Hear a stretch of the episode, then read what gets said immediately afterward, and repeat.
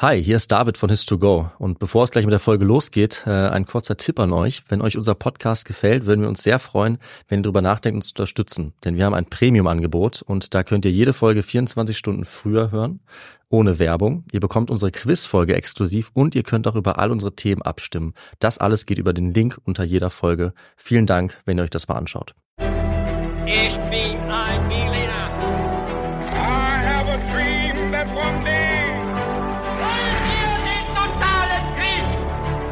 Niemand hat die Absicht, eine Mauer zu errichten.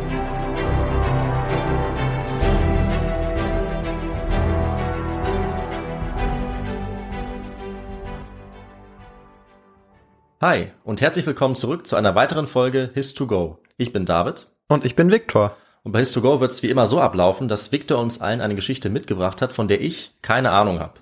Er hat sie gut recherchiert, er wird sie uns spannend erzählen und wir werden auch einsteigen in diese Geschichte mit ein paar kniffligen Fragen zum Mitraten, so wie jedes Mal. Bevor wir allerdings dazu kommen, Victor, ist meine Frage wie immer, was trinkst du zu diesem Podcast? Ich trinke heute einen Grapefruit-Radler, ähm, weil wir ja so spät nachmittags aufnehmen. Ich glaube, da kann ich mir das gönnen. Das perfekte Getränk und bei mir ist es ein Mango Lassi, äh, ganz entspannt zum Podcast, wenn ich dir zuhöre. Und dann würde ich sagen, übergebe ich jetzt an dich, damit du äh, mit den Fragen, mit dem Intro uns in die Geschichte einführen kannst. Ja, so ist es. Ich fange mit einem kleinen Intro an. Zu Beginn der 1860er Jahre spitzte sich ein heute weitgehend in Vergessenheit geratenes Rennen um eines der letzten großen Rätsel der Geographie zu.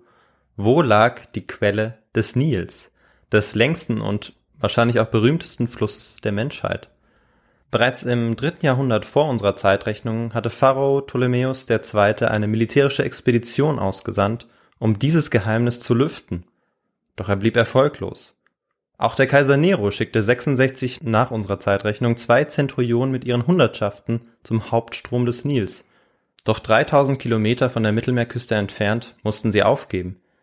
Der Sud, eines der größten Sumpfgebiete der Welt, das im heutigen Südsudan liegt, erwies sich als unpassierbar. Mitte des zweiten Jahrhunderts erstellt der berühmte Astronom und Geograph Claudius Ptolemäus eine Weltkarte, in der er die Quellen des Flusses in den geheimnisvollen Lunae Montes, schneebedeckten Mondbergen, verortet, die von großen Seen gespeist werden sollen. Und trotz dieser ersten Hinweise bleiben weitere Recherchen erstmal erfolglos. Dann, 1700 Jahre später, treffen zwei deutsche Missionare auf eine schneebedeckte Gebirgskette im Innern Ostafrikas. Unverzüglich setzen sie die berüchtigte Royal Geographical Society in Kenntnis. Anfangs sind die verehrten Mitglieder der Gesellschaft noch sehr skeptisch, doch als mehr und mehr Gerüchte über die Existenz großer Seen aufkommen, macht sich eine Aufgeregtheit breit. Mit einer Expedition sollten jetzt die Beweise für die jahrhundertealte Theorie gesammelt und damit eines der letzten großen Rätsel der Geographie gelüftet werden. Die Hoffnung war jetzt groß, ein altes und noch gängiges römisches Sprichwort vergessen zu machen. Facilius sit nili caput invenire. Leichter mag es sein, die Quelle des Nils zu finden. Und bevor wir jetzt gleich dazu kommen, kommen wir vorher noch zu den Fragen, die, Ich wir natürlich bereit. nicht, die ich natürlich nicht vergessen habe. Und die erste Frage lautet, welcher Gott stellt in der ägyptischen Mythologie die Erscheinungsform des Nils dar? Ist das A. Hapi, B. Anubis oder C. Horus? Hm, es sind ja nur drei, aber ich habe trotzdem keine Ahnung. äh, da kenne ich mich ganz schlecht aus mit den Göttern. Äh, ehrlich gesagt, Hapi habe ich noch nie gehört. Die anderen beiden kenne ich zwar vom Namen her. Ähm, ich nehme einfach mal dann das, was ich nicht kenne. Auf gut Glück, Hapi. Alles klar. Dann äh, kommen wir auch zur zweiten Frage. Wodurch war der Weltreisende und Abenteurer Richard Francis Burton unter anderem berühmt geworden? A. Er hatte in seiner Tasche immer eine Hasenpfote, mit der er sich auf Reisen jeden Tag gewaschen hat. Oder B. Er lebte zeitweilig mit 30 Affen zusammen, lernte ihre Sprache und erstellte ein Affenwörterbuch. Nur zwei Möglichkeiten. Ja, dieses Mal sogar nur zwei Möglichkeiten. Okay, ähm, dann muss ich sagen, äh, sich mit einer Hasenpfote zu waschen, ist mir einfach zu abwegig. Dann äh, glaube ich doch wahrscheinlicher noch hat er ein Affenwörterbuch erstellt. Aber ich bin sehr gespannt auf die Auflösung. Alles klar. Und dann kommen wir zur letzten Frage und die lautet ganz einfach. Wie lang ist der Nil? Circa. Sind das A 4500 Kilometer, B 6500 oder C 9500? Äh, ich habe ja ein bisschen Hinweis bekommen, weil äh, du ja gesagt hast, wie weit die Römer gekommen waren. Da Mhm. waren wir ja schon bei einigen tausend Kilometern. Ja, richtig. Ähm, der ist bestimmt sehr lang, so viel wissen wir. Äh, deswegen nehme ich einfach mal die Mitte, wie ich es gerne mache, mit 6000. okay, 6500. Genau, natürlich 6000. Ja, sehr gut. Ja, und dann äh, kommen wir zur Geschichte. Also Viktor, ich sage jetzt einfach mal frei raus, wir sind beide knapp unter oder über 30. Ähm, das heißt, der Ernst des Lebens beginnt. Wir sind beide mehr oder weniger erwachsen und da müssen wir als auch mal auf so Dinge achten wie zum Beispiel Finanzen. Und ich kann echt sagen, mit so ungefähr 30 Lebensjahren kommen auch ungefähr 30 Möglichkeiten dazu, wie man jetzt sein Geld überall anlegen kann. Zack, habe ich dann ein Girokonto, ein Tagesgeldkonto, ich kann in Bitcoins investieren, habe ich auch gemacht oder gleich in Dogecoins. Ich habe auch ein klitzekleines Aktienportfolio und ich könnte natürlich jetzt jeden Tag jedes dieser Konten checken. Aber Victor, du kennst mich, ich bin natürlich viel schlauer als das oder viel fauler, das meine ich eigentlich, und ich hole mir einfach Hilfe dafür. Und zwar von der App von Finanzguru. Das ist nämlich eine kleine, aber feine App, die mir einfach all diese Konten verbindet. Finanzguru ist auch unser neuer Partner und kann auch noch einiges mehr. Das stimmt und ähm, tatsächlich wird es immer komplizierter und immer schwieriger, da den Überblick zu behalten. Da gebe ich dir vollkommen recht. Und bei Finanzguru kann man eben die monatlichen Ausgaben und Einnahmen dort eben sehr schnell überblicken und eben auch kontrollieren. Und das Ganze ist dann auch noch in Kategorien eingeteilt. Und da sieht man dann auch, David, dass wir einfach viel zu viel Kaffee trinken. Das ist allerdings wahr. Aber Victor, wenn man merkt, dass man so eine Stelle hat, wo man viel zu viel Geld ausgibt oder es einfach ein bisschen besser überblicken möchte, dann kann man gerade dafür ein eigenes Budget auch anlegen lassen. Und das machst du für Kaffees auch? Ich mache fürs Kaffeetrinken ein eigenes Budget, klar. Nein. Natürlich. Und wie hoch ist dieses Budget, David? Das kann ich dir leider nicht sagen. Man muss auch ein paar Geheimnisse für sich behalten. Aber tatsächlich helfen solche Budgets eben, die Ausgaben besser zu begrenzen. Und ich glaube, wir haben alle irgendeine finanzielle Schwachstelle, sage ich mal. Bei uns beiden ist es halt der Kaffee, aber es könnte auch irgendwas anderes sein. Ja, das stimmt. Bei Finanzguru bekommst du auf jeden Fall auch noch zusätzlich Finanztipps, um eben beispielsweise bestimmte Ausgaben wie den Kaffeekonsum zu überblicken. Mhm. Also es gibt quasi intelligente Budgetvorschläge, die dir einfach helfen. Du kannst dir genau anzeigen lassen außerdem, wie viel Geld dir bis zum Monatsende bleibt. Das alles wird aufaddiert und gegengerechnet dann. Und das trifft natürlich auch auf die wirklich wichtigen großen Ausgaben zu, also nicht nur auf den Kaffee. Auf der App Finanzguru kann man zusätzlich auch das eigene Kaufverhalten analysieren, um dann zukünftige Veränderungen zu planen oder eben bequem einzusehen. Das Ganze funktioniert so, du lädst die App runter, verknüpfst dein Konto und auf dem Homescreen klickst du dann auf dein Profil oben rechts und kannst dort den Gutscheincode eingeben. Und der ist, das ist ganz einfach, his to go. Und damit kannst du als Neukundin und Neukunde Finanzguru Plus drei Monate lang kostenlos nutzen.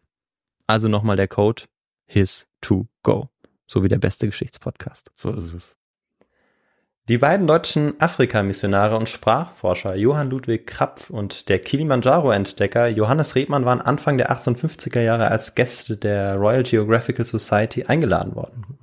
Die Royal Geographical Society ist ähm, bis heute noch einer der größten äh, geografischen Gesellschaften. Und wir kennen sie auch aus einer anderen Folge, nämlich äh, der Folge zur Expedition zum Südpol, die Terra Nova Expedition. Da hat sie auch eine wichtige Rolle gespielt. Ja, richtig. Äh, und hier wird sie auch noch eine wichtige Rolle spielen. Ja. Und als die beiden dann in London ankommen, breiten sie vor den Augen der Mitglieder eine Karte aus, auf der ihre Entdeckungen gekennzeichnet waren. Sie hatten ja die Gebirgsketten entdeckt, doch neben den Gebirgsketten, die sie entdeckt hatten, sprachen sie noch von Gerüchten, die sie aufgeschnappt hatten, dass es tief im Innern Ostafrikas noch einen mysteriösen See geben soll. Die Gebiete im Innern des afrikanischen Kontinents, zumindest in dieser Region, waren europäischen Männern und Frauen zu dieser Zeit gänzlich fremd.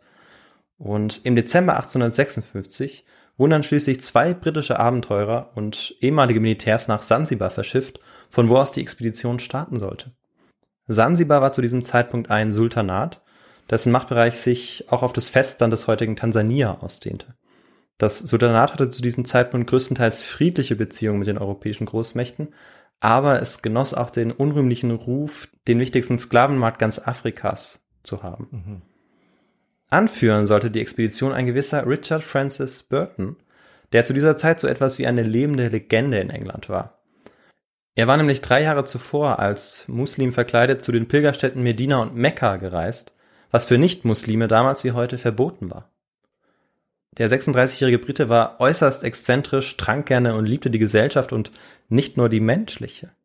So lebte er beispielsweise zeitweilig mit 30 Affen zusammen, Ah. um ihre Laute zu studieren, die er daraufhin sogar in einem kurzen Affenwörterbuch zusammenstellte. Natürlich, das war mir von Anfang an klar.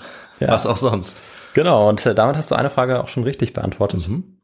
Und äh, mal schauen, wie es mit den anderen beiden noch so sein wird. Doch Burton hat äh, auch noch viele weitere Abenteuer erlebt und in dieser Zeit sehr viele Sprachen auch erlernt. Ähm, Im Zuge seiner Reisen als Junge mit seiner Familie oder später als Militär und Abenteurer war er nicht nur in Europa, sondern auch in Indien und Ägypten unterwegs gewesen und soll insgesamt 29 Sprachen erlernt haben. Okay, wow. Und eben nicht nur Französisch oder Italienisch, äh, sondern auch Hindi und Arabisch. Und die Affensprache nicht zu vergessen. Und die Affensprache natürlich, richtig. Als Begleiter wurde ihm John Hennings Speak an die Seite gestellt. Speak war sechs Jahre jünger und britischer Offizier und er war auch in Indien stationiert gewesen und hat in seiner Militärzeit unter anderem den Himalaya erkundet. Aber seine Erfahrungen und auch seine Qualifikationen waren mit denen von Burton überhaupt nicht zu vergleichen.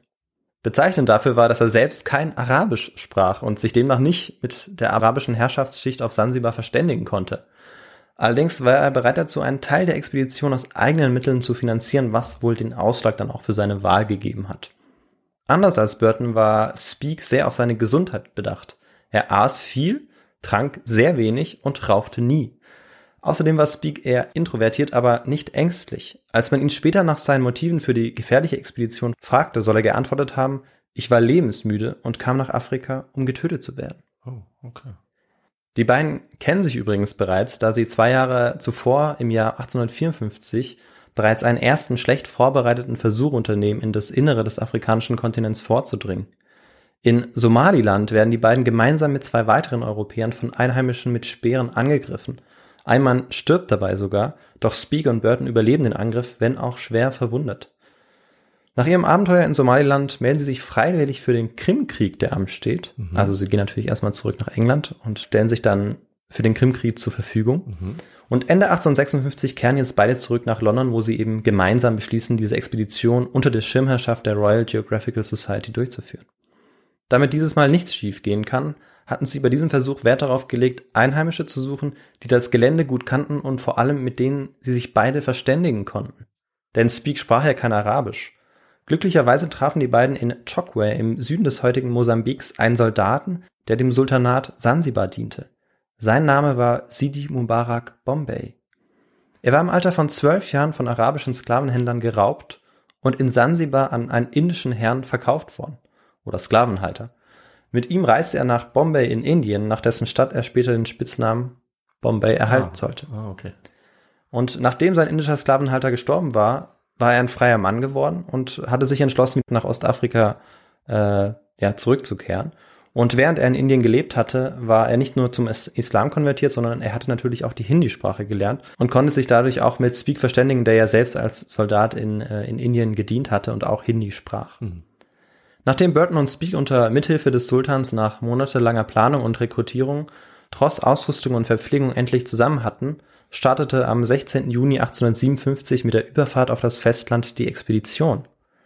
Ausgestattet mit Klapptischen, Werkzeugen, Stühlen, Zelten, Bettwäsche, Munition, Waffen, Moskitonetzen, Messer, Schilde, Angelgeräte und natürlich ein Dutzend Flaschen Brandys sowie Tauschwaren wie Kupferdraht, Stoff und Glasperlen stürzten sich 130 Männer und Frauen in das gefährliche Abenteuer. Also doch eine ziemlich große Gruppe, die sie mitgenommen haben. Das ist ja eigentlich ganz gut. Ja, also die beiden waren zu zweit und dann hatten sie noch 130 Helfer, Okay. Träger vor allem. Das Ja. war ja wichtig, dass äh, ihre, ihre ganze Ausrüstung Ja. getragen wurde. Das Vor allem der Brandy. haben sie natürlich nicht selbst gemacht und der Brandy war natürlich auch super wichtig. Ja. Der durfte nicht fehlen. Und es waren eben auch die Frauen und Kinder der Träger dabei, Hm, okay. teilweise, ja. Burton und Speak wussten um die Gefahr, der sie sich jetzt aussetzten, denn Anfang desselben Jahrhunderts waren bereits etliche britische Entdecker gestorben, als sie versuchten, das für Europäer unbekannte Land im Innern Afrikas zu erschließen.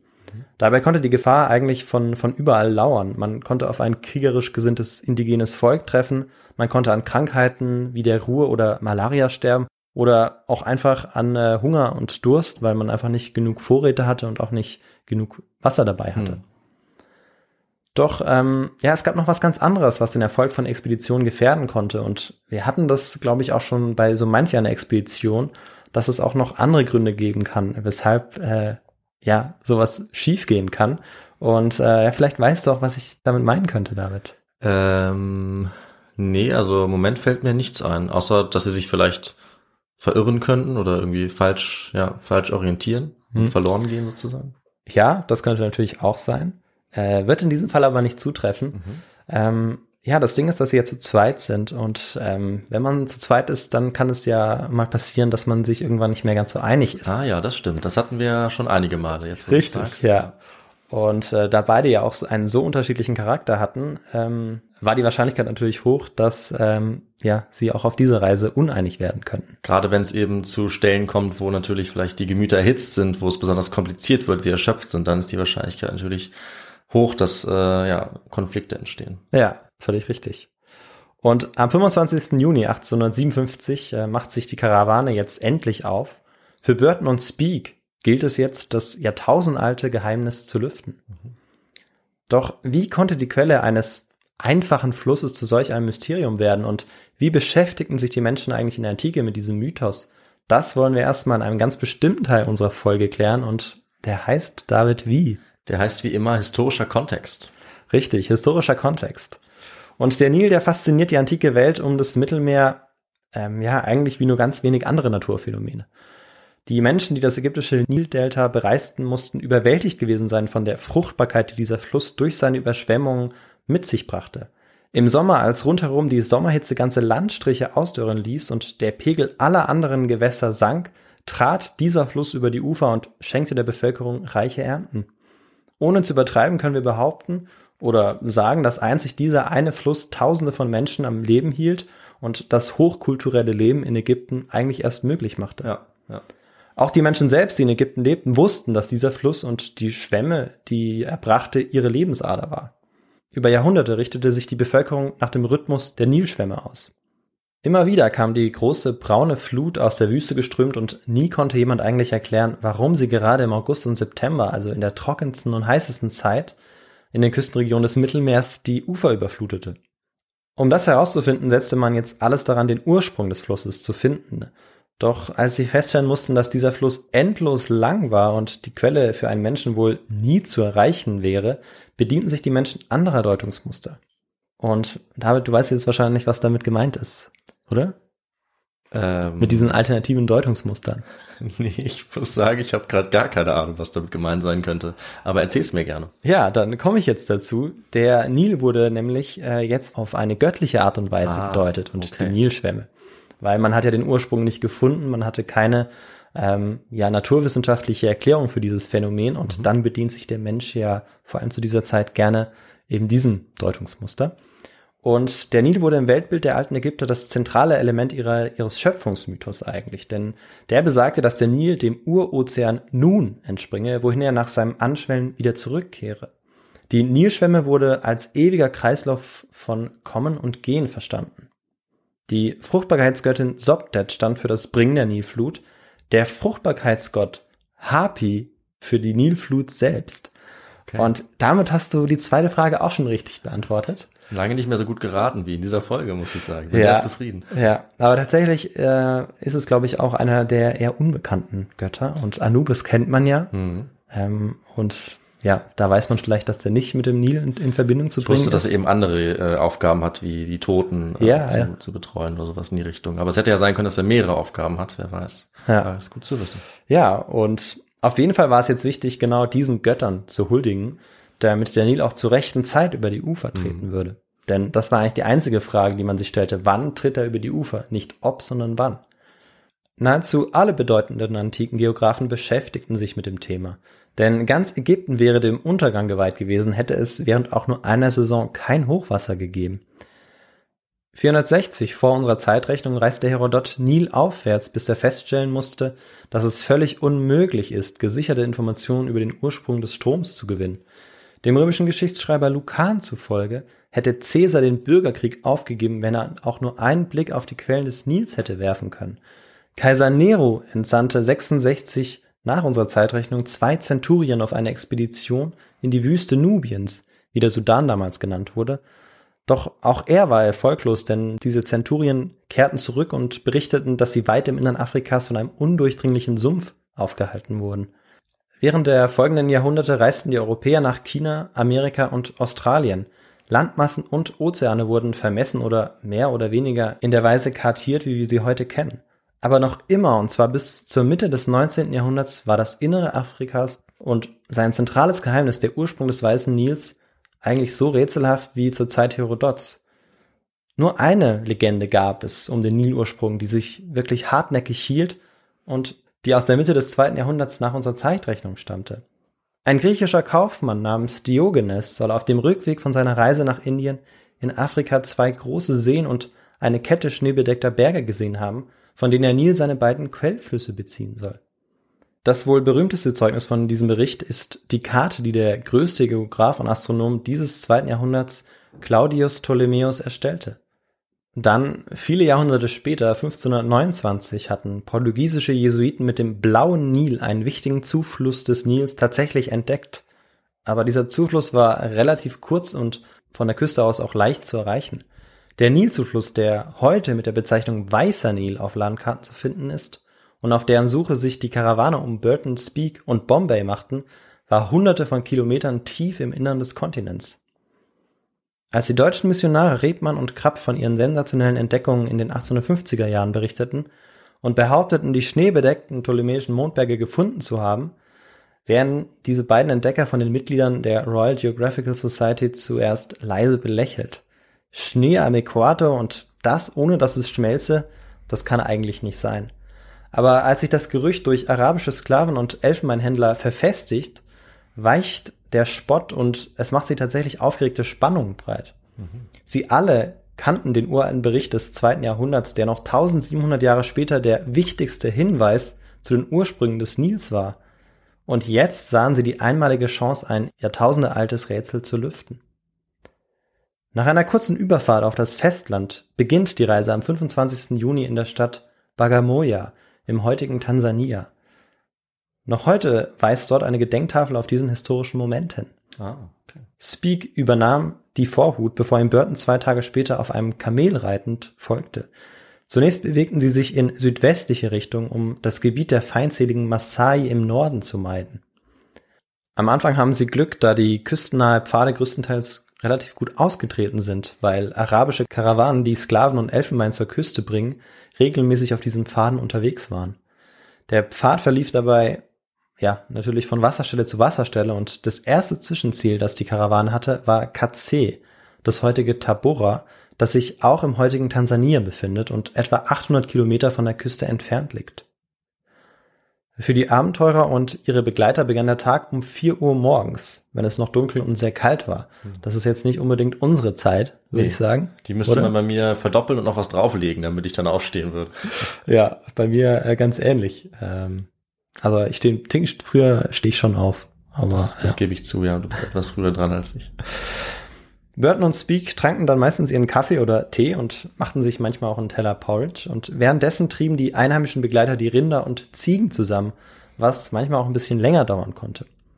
Schließlich traf man sich um 5 Uhr am Lagerfeuer und dort stritten sich die Träger dann häufig um die Lasten, die getragen werden mussten was dann nicht selten zur Folge hatte, dass die Schwächeren unter ihnen die schwersten Gepäckstücke tragen mussten. Hm. Dann endlich konnte sich die lange Prozession in Bewegung setzen. An der Spitze ging der Expeditionsführer, der an seiner zeremoniellen Kopfbedeckung und der roten Fahne des Sultans von Sansibar in seiner Hand zu erkennen war.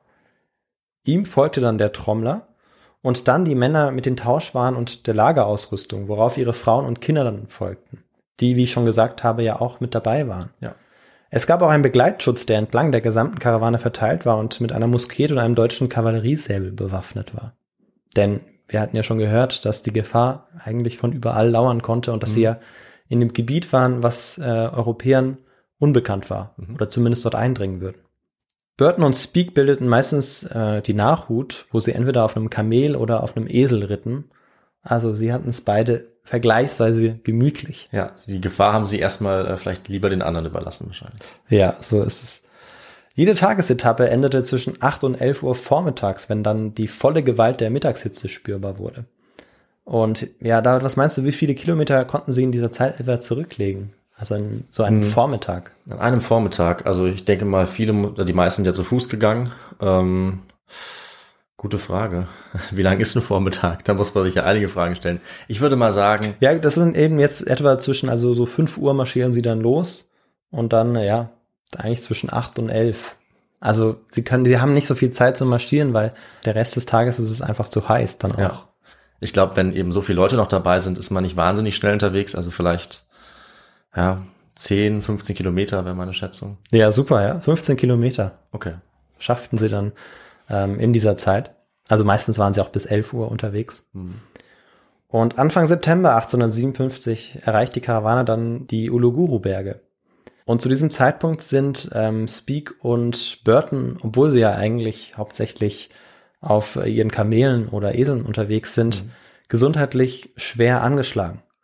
Ähm, weil es gibt dort Käfer, die sich in das Fleisch fressen, Division von gefräßigen Termiten und Schwärme von Moskitos, die ihnen wirklich zu schaffen machen. Und mit denen dann die Einheimischen noch besser umgehen können, mit diesen Gefahren.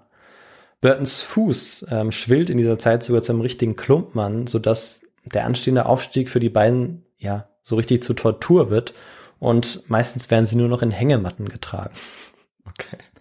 In diesem Moment sind die beiden sehr froh, auf die Unterstützung Bombays und der indigenen Begleitung zählen zu können. Immer wieder bewährt sich Bombay als Dolmetscher, denn es müssen auch viele Verhandlungen geführt werden, weil sie ja durch Territorien gehen, die ja nicht einfach unbesiedelt oder unbewohnt sind, sondern ähm, da gibt es einfach Völker, da sind lokale Autoritäten und die müssen häufig auch bezahlt werden, dass man überhaupt da durch ihr Land durchgehen darf. Und äh, manchmal sind sie auch feindselig gestimmt, weil sie natürlich auch ihre Erfahrungen gemacht haben. Zumindest ähm, noch in diesem Gebiet, weil sie eben dort schon auf Europäer getroffen sind, die nicht immer friedlich waren. Ja, ich habe mir schon gedacht, dass eigentlich doch dieser Trosse die Expedition echt ganz gut zusammengestellt ist im Vergleich zu anderen Versuchen. Also sie haben Ausrüstung, sie haben Tauschgegenstände, sie haben Waffen und sie haben vor allem eben auch Leute, die sich dort auskennen. Das ist schon vergleichsweise ziemlich gut, finde ich. Ja, genau. Also sie haben, die haben es schon ganz gut vorbereitet. Also es gibt einige Dinge, die dann in ihren Tagebüchern, die sie nennen, die sie vielleicht hätten besser machen können. Ja. Aber im Vergleich zu anderen ähm, Expeditionen, wo es äh, wirklich an grundsätzlichen Dingen es geht gemangelt hat, deutlich schlecht. äh, genau, das ist ihnen nicht passiert. Ja, das stimmt. Und äh, ja, also je weiter sie sich jetzt von der Küste entfernten, desto feindseliger wurde auch die Umwelt und das macht jetzt auch die Begleiter und die Träger zu schaffen. Und ähm, ja, da fangen jetzt Einzelne auch an zu desertieren. Also wir hatten es gerade noch von den guten Zuständen eigentlich, aber äh, ja, das war immer wieder ein Problem bei diesen Expeditionen, ähm, wo sie einfach auch auf die Hilfe oder auf die Unterstützung nicht nur der Araber angewiesen waren, die ihm vom Sultan bereitgestellt wurden, sondern auch teilweise auf Sklaven und auf äh, sonstige Träger, die zwar bezahlt wurden, aber selten gut und die dann häufig flüchteten Verständlich. weil sie sich nicht der Gefahr aussetzen wollten. Und hinzu kommt dann noch, dass inmitten der Trockenzeit heftige Regengüsse aufkommen und ihre Reise jetzt auch noch weiter erschweren. Aber die beiden geben nicht auf, oder ja, der gesamte Tross, ein Großteil des Trosses zumindest, gibt nicht auf. Und am 7. November 1857, nach 134 Tagen, trifft die Karawane tatsächlich in KC ein. Auf den letzten Kilometern waren die Expeditionsleiter immer wieder Opfer einer Ekstase der Neugier geworden, denn jetzt waren die beiden tatsächlich die ersten weißen Menschen, die man in dieser Region je gesehen hatte. Burton schrieb in seinem Tagebuch dazu, schließlich befähigten mich meine Erfahrungen im Angestarrt-werden dazu, das Ganze wie folgt zu kategorisieren. An erster Stelle steht das heimliche Anstarren, bei dem der Starrer verstohlen ins Zelt lugt. An zweiter, dessen Gegenteil, das unverhohlene Anstarren. Dann kommt das neugierige oder erkennende Anstarren, gewöhnlich von respektlosem Gelächter gefolgt. Und so geht es in seinem Tagebuch weiter. Ich weiß gar nicht, wie viele Kategorien das sind. Muss ihn sehr beschäftigt haben. Man, man hört so ein bisschen raus. Ja, das hat ihn auf jeden Fall sehr beschäftigt und ähm, hat ihn auch so ein bisschen, bisschen aufgeregt. Äh, aber es ist eine ganz, ganz amüsante äh, Stelle, finde ich. Und in Katze verbringen sie jetzt einen Monat, wo sie sich wieder stärken können und weitere Informationen sammeln. Und als sie von Einheimischen dann erfahren, dass sich ein See unweit von ihnen im Westen befinden soll, brechen sie unverzüglich auf, denn das könnte ja tatsächlich der See sein, äh, den sie von Anfang an gesucht haben. Und in dieser Zeit, wo sie sich ja eigentlich erholen wollten, konnten sie sich aber eigentlich dann doch nicht so gut erholen, weil als sie aufbrechen, kann Burton eigentlich immer noch nicht richtig laufen, hat immer noch seine Schwellung am Fuß. Und Speak, der eh sehr verloren ist, weil er sich ja mit den arabischen Händlern in Tabora überhaupt nicht verständigen kann und auch nicht mit den Begleitern, der bekommt jetzt auch noch eine Entzündung am Auge, durch die er jetzt nahezu blind wird. Oh. Also man kann jetzt eigentlich sagen, der, äh, der Lahme führt den Blinden so ein bisschen. Okay, schön ausgedrückt. Und äh, am 13. Februar erreichen sie dann tatsächlich als erste Europäer einen großen See. Und das ist der Tanganjika-See. Und sie fragen sich jetzt, ob das nicht sogar der Ursprung des Nils sein könnte. Oder ob da nicht irgendwo dann ja ein Fluss rausfließt, also ein Ausfluss von einem Fluss ist, mhm. der der Nil sein könnte. Doch zu ihrer Enttäuschung finden sie keinen in nördlicher Richtung verlaufenden Fluss, der diese These bestätigen würde. Außerdem liegt der See mit 773 Metern auch viel zu niedrig, um als Ursprung des Nils in Frage zu kommen. Und Burton ist daraufhin ziemlich niedergeschlagen und er schreibt in seinem Tagebuch dann, ich fühle mich tot unglücklich. Im Juni 1859 kehren sie schließlich nach KC zurück, nachdem ihnen immerhin die Entdeckung eines bis dahin für Europäer unbekannten Sees gelungen war. Burton ist immer noch angeschlagen und ähm, will jetzt erstmal eine Zeit lang in KC bleiben, denn er ist ein großer Freund der arabischen Kultur. Er ist ja auch sehr bewandt in der Sprache und ähm, er verstand sich auch sehr gut mit den Frauen und Männern, die dort Handel trieben. Mhm. Und ja, er wollte jetzt einfach die Aufzeichnungen, die er zu diesem neuen See äh, gemacht hatte, besser ordnen und das Ganze fertigstellen und ähm, das Ganze auch noch kartografieren. Speak war von dieser Idee, in KC zu fahren, eigentlich nicht so begeistert. Mhm. Ähm, und jetzt sind sie schon mehrere Wochen dort und in dieser Zeit ähm, schnappt Speak eine Erzählung eines Einheimischen auf, eine Art Legende, die seine Neugierde weckt. Nördlich von KC soll nämlich ein noch weit größerer See liegen als der zuvor entdeckte Tanganjika-See. Als Speak dann seinem Begleiter, also eigentlich seinem Leiter, seinem Expeditionsleiter von dieser Legende erzählt, zeigt sich Burton völlig desinteressiert. Er war eigentlich sehr zufrieden mit, mit der Gesellschaft, die er jetzt hatte in KC und hatte keine Lust, gleich ja, neue Strapazen auf sich nehmen zu müssen. Und so lässt er jetzt Speak bereitwillig ziehen, mit dem er sich in letzter Zeit immer häufiger dann auch gezankt hatte. Mhm. Und mit Bombay, den er als Dolmetscher jetzt natürlich noch dringender äh, als zuvor brauchte, weil äh, Burton diesmal nicht dabei war, und einer kleinen Truppe von Trägern und Gardisten marschiert jetzt am 9. Juli 1858 in Richtung Norden los. Und die ersten Kilometer führen zunächst durch eine trockene und trostlose Staublandschaft. Nichts, aber auch rein gar nichts weist eigentlich darauf hin, dass sich auf diesem Weg noch irgendwann ja, etwas ändern würde und vielleicht noch ein See auftauchen könnte. Dann aber verändert sich dann doch allmählich die Landschaft äh, nach wenigen Tagen. Und die Landschaft wird jetzt immer grüner und es sind auch erste Rasenflächen und Bäume zu sehen und auch die Luft wird immer feuchter. Und als die Karawane um Speak und Bombay dann schließlich an Palmen, smaragdgrünen Mangobäumen und Flammenbäumen vorbeikommt, ahnen sie bereits, dass irgendwo vor ihnen eine gigantische Wasserquelle liegen muss.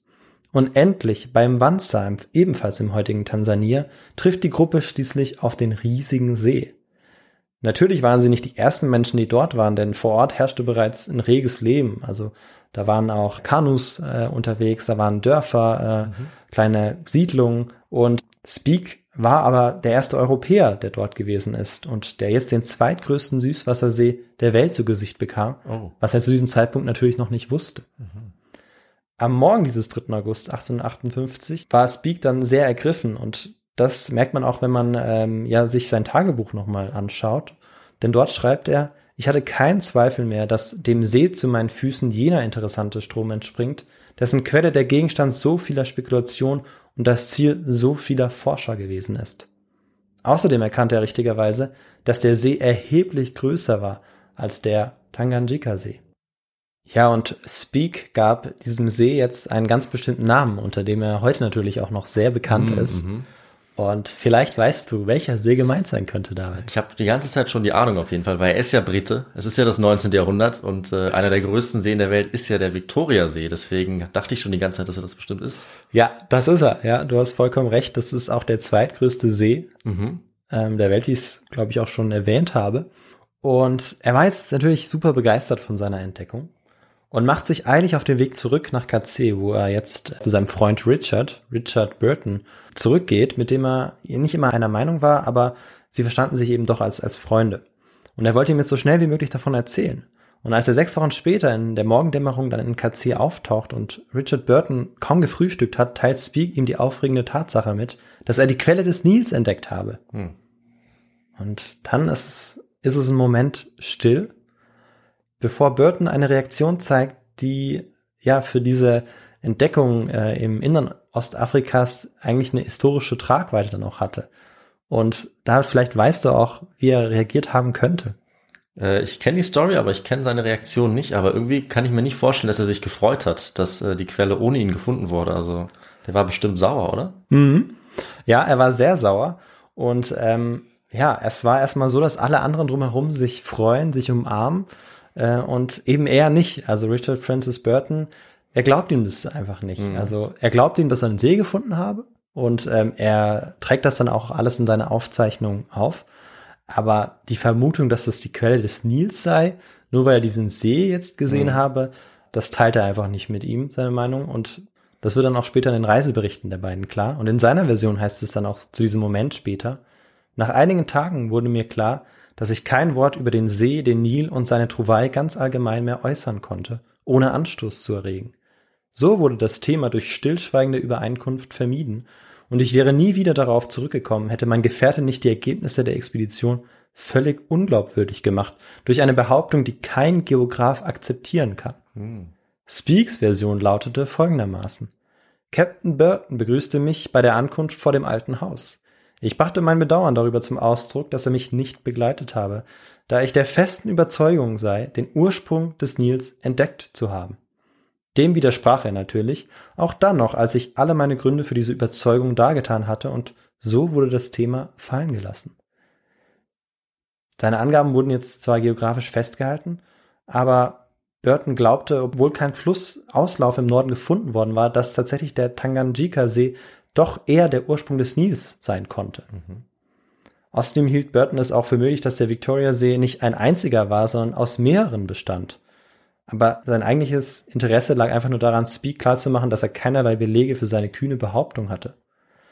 Als Expeditionsleiter hielt Burton es für richtig, dass sich beide auf die Kartografierung und Beschreibung der Tanganjika-Region konzentrierten. Doch Speak dachte nicht daran, seine Vermutung fallen zu lassen und blind zu gehorchen. Ende September 1858 machen sich die beiden auf einen wahrscheinlich äußerst angespannten Rückweg äh, an die Küste.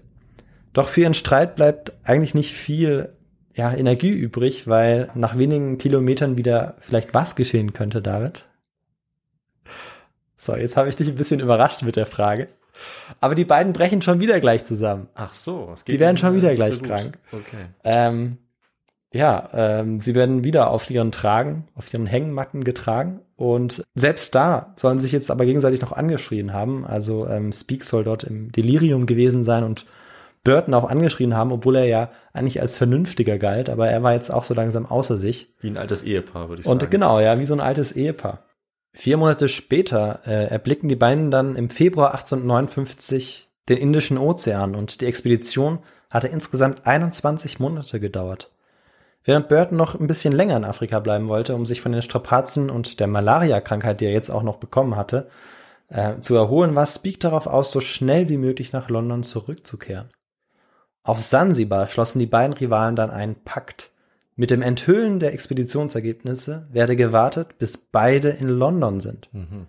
Burton schrieb hierzu, noch immer waren wir allem Anschein nach Freunde. Aber spätestens kurz darauf kam es dann zum Moment, als beide dann zu erbitterten Feinden oder zumindest Rivalen wurden. Okay. Und auf dem Schiff mit dem klangvollen Namen Furious segelte John Speak nach England, wo er am 9. Mai eintraf. Zwölf Tage später trifft auch Burton in London ein. Aber zu seinem Entsetzen muss er feststellen, dass sein legendärer Ruf fast vollständig verflogen ist. Sein Bericht über den Tanganjika-See interessiert eigentlich niemanden. Keine Sau, könnte man eigentlich auch sagen. okay. Und was in der Zwischenzeit passiert war, brauche ich jetzt wahrscheinlich auch gar nicht mehr groß zu erwähnen, denn ja, kaum angekommen war Speak zum Präsidenten der Royal Geographical Society geeilt, um ihm die Geschichte der Expedition zu erzählen und davon, dass er fest davon überzeugt war, den Nilursprung gefunden zu haben. Der Schwur mit Burton, der ihm inmitten Afrikas ob seiner Meinung verspottet und verhöhnt hatte und der bei der Entdeckung des Victoria-Sees ja nicht einmal mitgewirkt hatte, hielt ihn sicher nicht davon ab. Die Anerkennung und der Ruhm, den er jetzt erntete, den wollte er auch für sich behalten. Aber für Burton kommt es jetzt auch noch schlimmer. Binnen einer Woche nach Speaks Ankunft war die RGS, die Royal Geographical Society, so begeistert, dass man Speak anbot, erneut nach Afrika zu segeln und weitere Beweise für seine Theorie zu sammeln. Und zu diesem Zeitpunkt war Burton ja nicht einmal zurück in London und das alles geschah in seiner Abwesenheit. Mhm. Und dieses Mal sollte Speak eben nicht der Juniorpartner sein, sondern der Expeditionsleiter. Enthusiasmus entfachte dann auch in London, denn Speak kündigte jetzt großmütig an, in die weißen Flecken auf der Landkarte zu marschieren und mit einem Schlag das uralte Rätsel der Nilquelle festzumachen. Burton war mit diesem Zug erstmal Schach gesetzt, doch in fünf Jahren sollte er sich gründlich und ja, auf schreckliche Weise rächen. Oh, okay. 1860, ein Jahr später, trat dann Speak gemeinsam mit Captain James Grant, einem Freund aus seiner Zeit bei der britischen Armee in Indien, die Reise nach Ostafrika an. Und dort angekommen ist das erste, äh, was er gemacht hat, den Wegbegleiter Bombay zu suchen und ihm den Auftrag zu geben, geeignetes Personal zu rekrutieren und logistische Aufgaben dann auch zu übernehmen. Von Bagamoya startete am 25. September 1860 die aus rund 200 Leuten bestehenden Karawane. Ziel der Expedition war es, die Südwestküste des Victoriasees zu erreichen und dann westlich des Sees in Richtung Norden zu reisen, in der Hoffnung, dort den Zufluss des Nils zu finden. Mhm. Denn vorher hatte er zwar im Süden den See entdeckt, aber er hatte ja kein, keinerlei Ausfluss entdeckt. Das habe ich mir gedacht. Das war schon äh, eher eine Idee als ein Genau, es war schon auch mehr eine Vermutung, ja, mhm. das ist richtig. Erneut erweist sich die Durchreise aber als äußerst beschwerlich, vor allem weil die lokalen Anführer in großer Regelmäßigkeit jetzt den Hongo, also diese Zollabgabe, zur Durchreise verlangen. Mhm. Aus diesem Grund braucht es einen geschickten Verhandlungsstrategen, zu dem kurzerhand Bombay gemacht wird. Im Januar 1861 wird der ehemalige Sklave Sidi Mubarak Bombay sogar der Karawanführer bei der Expedition, weil der bisherige sich als nicht zuverlässig ähm, herausgestellt hat. Und als sie dann dort angekommen sind beim See, also ihr erstes Zwischenziel erreicht haben, bleiben sie erstmal äh, für mehrere Monate dort an der Westseite des, des Victoria Sees und sie sind dort nicht alleine, sondern sie sind dort an äh, ja, Königshöfen, kann man sagen, denn dort sind einige afrikanische Königreiche, auf die ich jetzt nicht äh, näher eingehen werde. Mhm. Aber ähm, dort hat er auch einige interessante ethnologische Beobachtungen gemacht.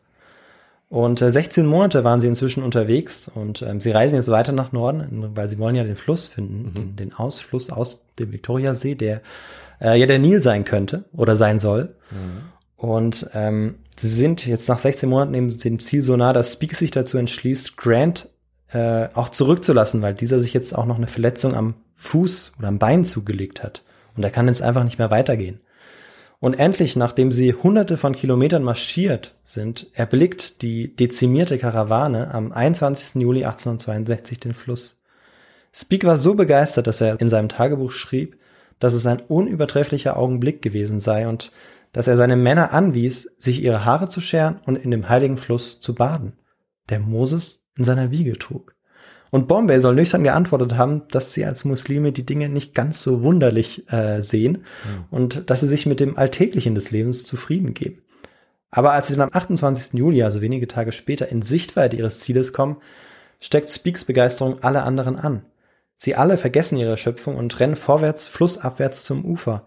Tatsächlich hatten sie den Ort gefunden, wo der Fluss aus dem Victoriasee heraus entsprang. Zwar war die Sicht zum See durch einen Hügel verwehrt, doch sie sahen, wie sich die Wassermassen über einen Wasserfall ergossen. In Ehren zum Präsidenten der Royal Geographical Society, der ihn bei seiner Expedition ausgerüstet hatte, nannte er die Wasserfälle Ripen. Jetzt hieß es aber, so schnell wie möglich lebendig zurückzukehren, damit man eben von dieser Entdeckung auch der Nachwelt äh, ja was hinterlassen kann und davon erzählen kann. Mhm. Er sammelte äh, Grant erstmal auf. So lieb war er dann doch, denn äh, okay. er, er lebte noch. Er war eben in dieser Hütte mhm. und hatte auch noch ein, zwei Begleiter bei sich, die, die sich um ihn kümmerten. Und sie sind inzwischen nur noch 57 ähm, Männer und Frauen äh, auf dieser Expedition. Also von den 200, die am Anfang dabei waren, sind schon einige verloren gegangen und tatsächlich auch viele gestorben. Ja. Und äh, dass, dass sie überhaupt noch 57 sind, das ist wohl ähm, ja Bombay zu verdanken, der äh, Speak sehr treu war und der, der diese Gruppe zusammenhielt. Und jetzt machten sie sich in Richtung Norden äh, auf, um ähm, nach Hause zurückzukehren. Und wieso Norden ist natürlich jetzt die Frage, weil ähm, sie kam ja aus dem Osten von mhm. Sansibar. Naja, der Plan sah nämlich vor, dass flussabwärts des Nils in Gondokoro im heutigen Südsudan Vorräte für sie bereitstanden, die ihnen von Ägypten aus durch eine zweite Expedition gebracht worden waren. Ägypten war zu diesem Zeitpunkt ja, ähm, ja eine Kolonie des mhm. äh, britischen Imperiums. Um Gondokoro zu erreichen, bauten sie jetzt Kanus, um wo es eben ging, flussabwärts zu paddeln. Doch wo der Fluss nicht passierbar war, mussten sie auch sich durch dichtes Gebüsch kämpfen äh, und eben auch manchmal weite Wege abseits des Flusses dann nehmen. Am 13. Februar 1863, nahezu zwei Jahre und fünf Monate nach Beginn ihrer Forschungsreise, erreichten Speke und Grant dann endlich Gondokoro. Von den ursprünglichen Expeditionsteilnehmern waren 143 Träger desertiert und einer gestorben. Von dort aus segelten die übrig gebliebenen Männer und Frauen der Expedition über die Hauptstadt des Sudans Khartoum relativ beschwerlos nach Kairo am Mittelmeer. Auf dem Weg dorthin ließ Speke seinem Auftraggeber ein Telegramm zukommen. Inform Sir Roderick Murkinson that all is well, that we are in latitude 14, longitude 30 north, up on the Nile, and that the Nile is settled. Doch war die Nilfrage wirklich geklärt? Mhm. Ich wüsste jetzt mindestens eine Person, die immer noch was auszusetzen hätte. Wir schauen aber noch mal kurz vor auf die Begleiter und vor allem auf den Karawanenführer Bombay. Bombay reiste später mit den übrigen Männern und Frauen per Schiff nach Sansibar. Also sie alle, die Begleiter, die Träger, waren mit nach Ägypten gekommen. Mhm. Und die wurden jetzt ähm, nach Sansibar verschifft und dort auch ähm, ja, reich belohnt. Im Jahr 1876 gewährt ihm die Royal Geographical Society eine jährliche Pension von 15 Pfund, also spezifisch Bombay, denn er hatte noch in ganz vielen weiteren Expeditionen der Briten mitgewirkt und äh, man könnte allein über ihn ähm, ganze Folgen füllen, mhm. weil er wird auch weiter noch für viele Forschungsreisen äh, sehr wichtig sein in Afrika. Und er hat auch die Silbermedaille von der Royal Geographical Society verliehen bekommen. Und während seines Lebens ist er ungefähr 9600 Kilometer, meist zu Fuß durch verschiedene Regionen Afrikas gereist. Also er hat ähm, ja von Ostafrika aus eben Afrika auch horizontal durchquert. Mhm. War auch bei dieser ersten Expedition, die ein Europäer überhaupt gemacht hat, mit dabei als Karawanenführer und eben auch hier bei der Expedition Richtung Norden von Ostafrika aus. In einem triumphalen Zug kehren jetzt Speak und Grant 1963 zurück nach England. In Southampton wurden sie von Würdenträgern der Stadt, Kollegen und ihren Freunden empfangen. Am 22. Juni wurde Speak auf einer Sondersitzung der Society mit Ovation empfangen und im selben Jahr veröffentlichte Speak den Reisebericht What Led to the Discovery of the Sources of the Nile. Hier läge das Ende der Geschichte wahrscheinlich sehr nahe, äh, wenn da nicht sein Erzrivale Richard Francis Burton wäre. Oh ja. Der studierte jetzt akribisch diesen Bericht von Speak und veröffentlichte dann eine Kritik, die sich ordentlich gewaschen hatte. Denn er sagte, was hatte Speak eigentlich wirklich getan? Er hatte den Victoriasee ja gar nicht umrundet. Er wusste also nicht, ob es vielleicht nicht sogar mehrere waren oder ob es äh, vielleicht noch weitere Auslüsse oder Zuflüsse geben würde. Und außerdem, was gibt ihm überhaupt das Recht zu sagen, der Nil sei geklärt? Er ist ja den Fluss nicht mal komplett abgefahren, weil er ja immer wieder auch zu Fuß durchs Gebüsch musste und abgekürzt hat. Ähm, das heißt, er weiß ja gar nicht, ob dieser Fluss dann auch der Nil sein kann. Mhm. Und Burtons Ruf hatte zwar äh, gelitten inzwischen, weil Speak ja damals äh, ja die, die Früchte geerntet hatte von der von der letzten Expedition. Doch mit seiner Kritik gewinnt er jetzt immer mehr ähm, ja, Menschen und auch Geografen, die sich gut damit auskennen. Und einer davon ist der prominente Afrikaforscher Dr. Livingston. Ah. Und ähm, tatsächlich gelingt es jetzt Burton, die Wissenschaftskreise jetzt wirklich in zwei Lager zu entzweien. Und ähm, Speaks Ergebnisse werden jetzt ernsthaft angezweifelt. Geografische Daten, die er gemacht hat, werden jetzt peinlich genau studiert und dabei fällt auf, dass immer wieder Ungenauigkeiten zu erkennen sind. Immer weniger Menschen glauben, dass der junge Offizier der indischen Armee der eigentlich keine besonderen Qualifikationen hatte, eine Frage gelöst haben konnte, die Menschen seit Jahrtausenden umtrieb. Spee konnte einfach nicht der Entdecker der Nilquelle sein. Die von persönlichen Anfeindungen geprägte Auseinandersetzung sollte am 16. September 1864 in die letzte Runde gehen. Vor der British Society for the Advancement of Science wurde eine letzte öffentliche Debatte zwischen Speke und Burton einberaumt die unter anderem klären sollte, ob der Victoriasee oder der Kandanjika-See Ursprung des Nils waren. Alles spitzte sich auf diesen Tag zu. Doch 24 Stunden vor dem mit Spannung erwarteten Wortgefecht starb Speak ganz plötzlich bei einem Jagdunfall. Bei dem Versuch, eine Mauer zu besteigen, hatte sich ein Schuss aus seinem eigenen Gewehr gelöst und ihn tödlich verletzt. Oh. Doch Speaks Tod bedeutete jetzt nicht, dass Burtons Hass sich gelegt hätte, denn er unternahm auch noch nach seinem Tod wirklich jeden Versuch, seinen Ruf zu schädigen. So behauptete er beispielsweise, Speak habe aus Angst vor der Aufdeckung seiner Irrtümer bezüglich der Nilquelle Suizid begangen. Hm. Und auch sonst hielt sich das Gerücht, dass er möglicherweise Angst vor dieser Begegnung hatte und Selbstmord begangen hat, aber dafür gibt es bis heute keinerlei Beweise. Die Nilquelle war vom Mysterium zum Streitthema Nummer eins geworden. Und klären ließ sich die Frage jetzt eigentlich nur mit weiteren Expeditionen. Ja, natürlich. Und so wurde der äh, ja damals sehr berühmte Dr. Livingston jetzt ähm, in diese Region geschickt. Er sollte jetzt endlich aufdecken, ob das sich wirklich um die Quelle des Nils handeln konnte. Aber er gilt dann relativ schnell als verschollen, also nach äh, ein paar wenigen Jahren. Und dann ähm, wird ein Henry Morton Stanley auf die Reise geschickt. Und ähm, er wird auch mit einem zerlegbaren Schiff ausgerüstet und es gelingt Stanley dann tatsächlich 1872 nachzuweisen, dass es zwischen dem Victoria-See und dem Nil eine Verbindung gab, aber keine zwischen dem Tanganjika-See und dem Nil. Hm. Also Speak hatte recht und Burton nicht. Neun Jahre nachdem John Henning Speak öffentlich demontiert worden war, war der Streit um den Ursprung des Nils endgültig entschieden und Speak rehabilitiert. Auch wenn er diesen Moment ja nie erlebt hat, weil er acht Jahre zuvor gestorben ist. In London feierte man die Ergebnisse Stanleys. Henning Speak hatte 1862 mit den Ripen-Fällen tatsächlich den Ausfluss des Victoria-Sees in den Nil entdeckt. Doch war damit die Quelle des längsten Flusses entdeckt? Das frage ich mir jetzt auch. Denn kann ein Fluss eigentlich einfach nur aus einem riesigen See entspringen? Mhm. Ja, eigentlich nicht, denn ähm, Speaks Entdeckung war, war zwar ein wichtiger Schritt jetzt beim Aufsuchen der Nilquelle, aber der Nil, der entsprang natürlich eigentlich wie der andere Fluss einer Gebirgsquelle. Mhm. Und es waren nicht die englischen Entdecker, sondern ein österreichischer Afrikaforscher und Ethnologe Burkhard Waldecker, der 1937 die südlichste und mündungsfernste Nilquelle fand. Dem geborenen Hagener war es gelungen, die Quelle zu finden, die den Ptolemäischen Mondbergen im Ruvenzori-Gebirge im heutigen Burundi entsprang. Von dort aus mündet der Nil etwa 6500 Kilometer später in das Mittelmeer. Das Geheimnis war damit gelüftet, das lateinische Sprichwort auch aufgelöst, denn es hatte jetzt keine Gültigkeit mehr. Die Quelle des Nils war gefunden und meine Geschichte ist zu Ende. Und außerdem haben wir auch die dritte Frage aufgelöst. Ja, natürlich. Und die hast du wieder richtig geraten. Ich weiß nicht, wir sollten vielleicht mal irgendwie einführen, dass wir, wenn jemand alles richtig hat, dass es dann irgendwie so eine Art Geschenk gibt oder so. Dann gibt es noch einen kleinen Keks äh, zum Getränk dazu oder so. Lassen wir uns mal was einfallen. Ja. Vielleicht gibt es ja Ideen auch bei unseren Zuhörerinnen und Zuhörern. Ja, Aber dann ist die Geschichte zu Ende. richtig, ja. Äh, ich habe mich sehr über das Thema gefreut. Das steht, ich weiß nicht, wie lange das schon auf meiner Liste steht, aber äh, ich glaube, da ist einiges zu recherchieren gewesen. Deswegen habe ich das auch gerne dir überlassen. Ich freue mich, dass du dir die Arbeit gemacht hast. Äh, nach den Quellen müssen wir gar nicht fragen, weil wir haben ja das Glück, dass wir die Tagebücher, die, die Berichte der Expeditionsteilnehmerinnen, Expeditionsteilnehmer vor allem haben.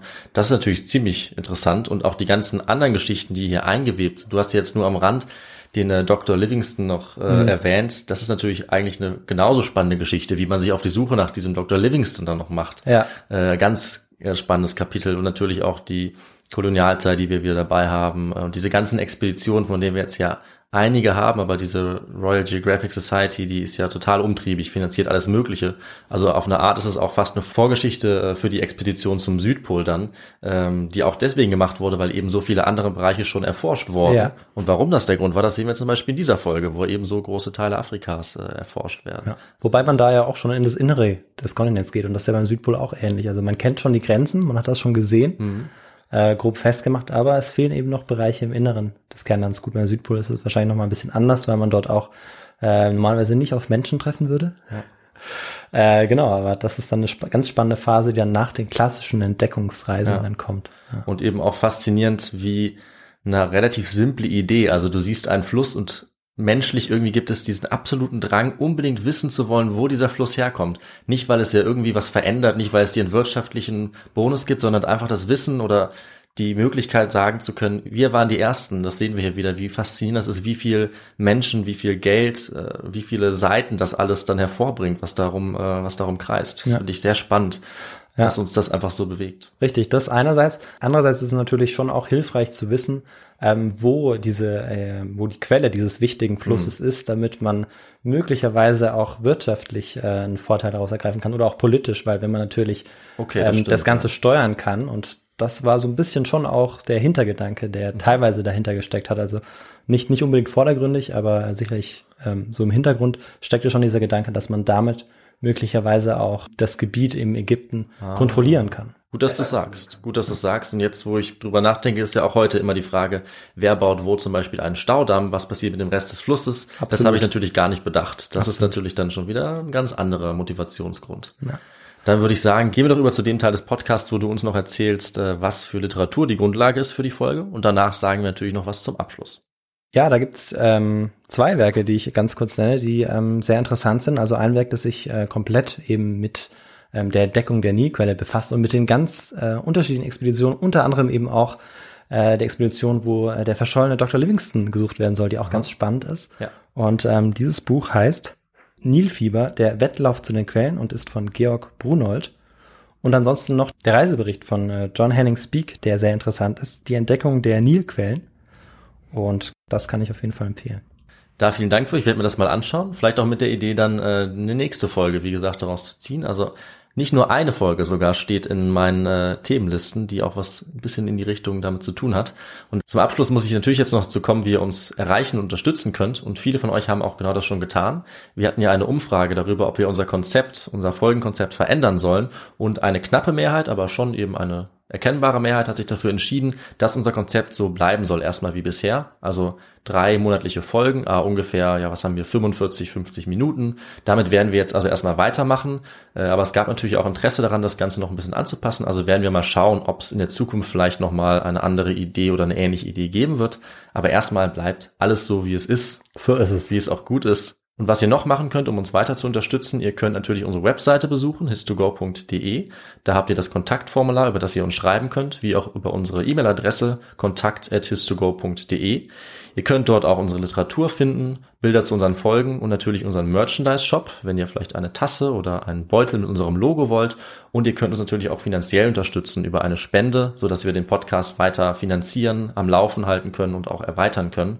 Dann habt ihr natürlich die Möglichkeit, uns zu folgen auf den sozialen Medien wie Instagram oder Twitter oder auch auf YouTube. Und ihr könnt uns sehr gerne abonnieren und auch sehr gerne bewerten bei beispielsweise Spotify und Apple Podcasts. Das hilft uns auch enorm. Und dann würde ich sagen, reden wir gar nicht weiter darüber. Wir haben ja so viele Möglichkeiten, sondern sagen wir einfach, äh, ich habe eine Folge dabei in zehn Tagen. Ich weiß schon genau, worum es gehen wird und ich glaube, das wird ziemlich spannend. Bis dahin äh, macht's gut, bleibt gesund und wir hören uns bald wieder. Ich freue mich auf die Folge und sag auch Tschüss, bis zum nächsten Mal. Ciao.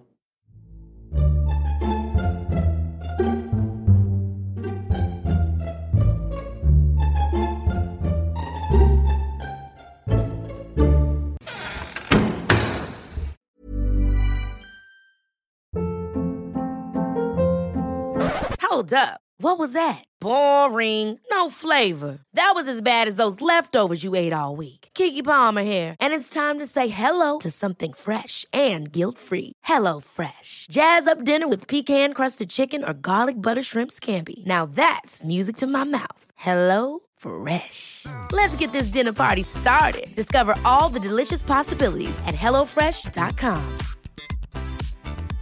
Hey, it's Paige DeSorbo from Giggly Squad. High quality fashion without the price tag. Say hello to Quince. I'm snagging high-end essentials like cozy cashmere sweaters, sleek leather jackets, fine jewelry, and so much more. With Quince being 50 to 80% less than similar brands. And they partner with factories that prioritize safe, ethical, and responsible manufacturing. I love that. Luxury quality within reach. Go to quince.com slash style to get free shipping and 365 day returns on your next order. Quince.com slash style. Mom deserves the best, and there's no better place to shop for Mother's Day than Whole Foods Market. They're your destination for unbeatable savings, from premium gifts to show-stopping flowers and irresistible desserts. Start by saving 33% with Prime on all body care and candles. Then get a 15-stem bunch of tulips for just $9.99 each with Prime. Round out Mom's menu with festive rosé, irresistible berry chantilly cake, and more special treats. Come celebrate Mother's Day at Whole Foods Market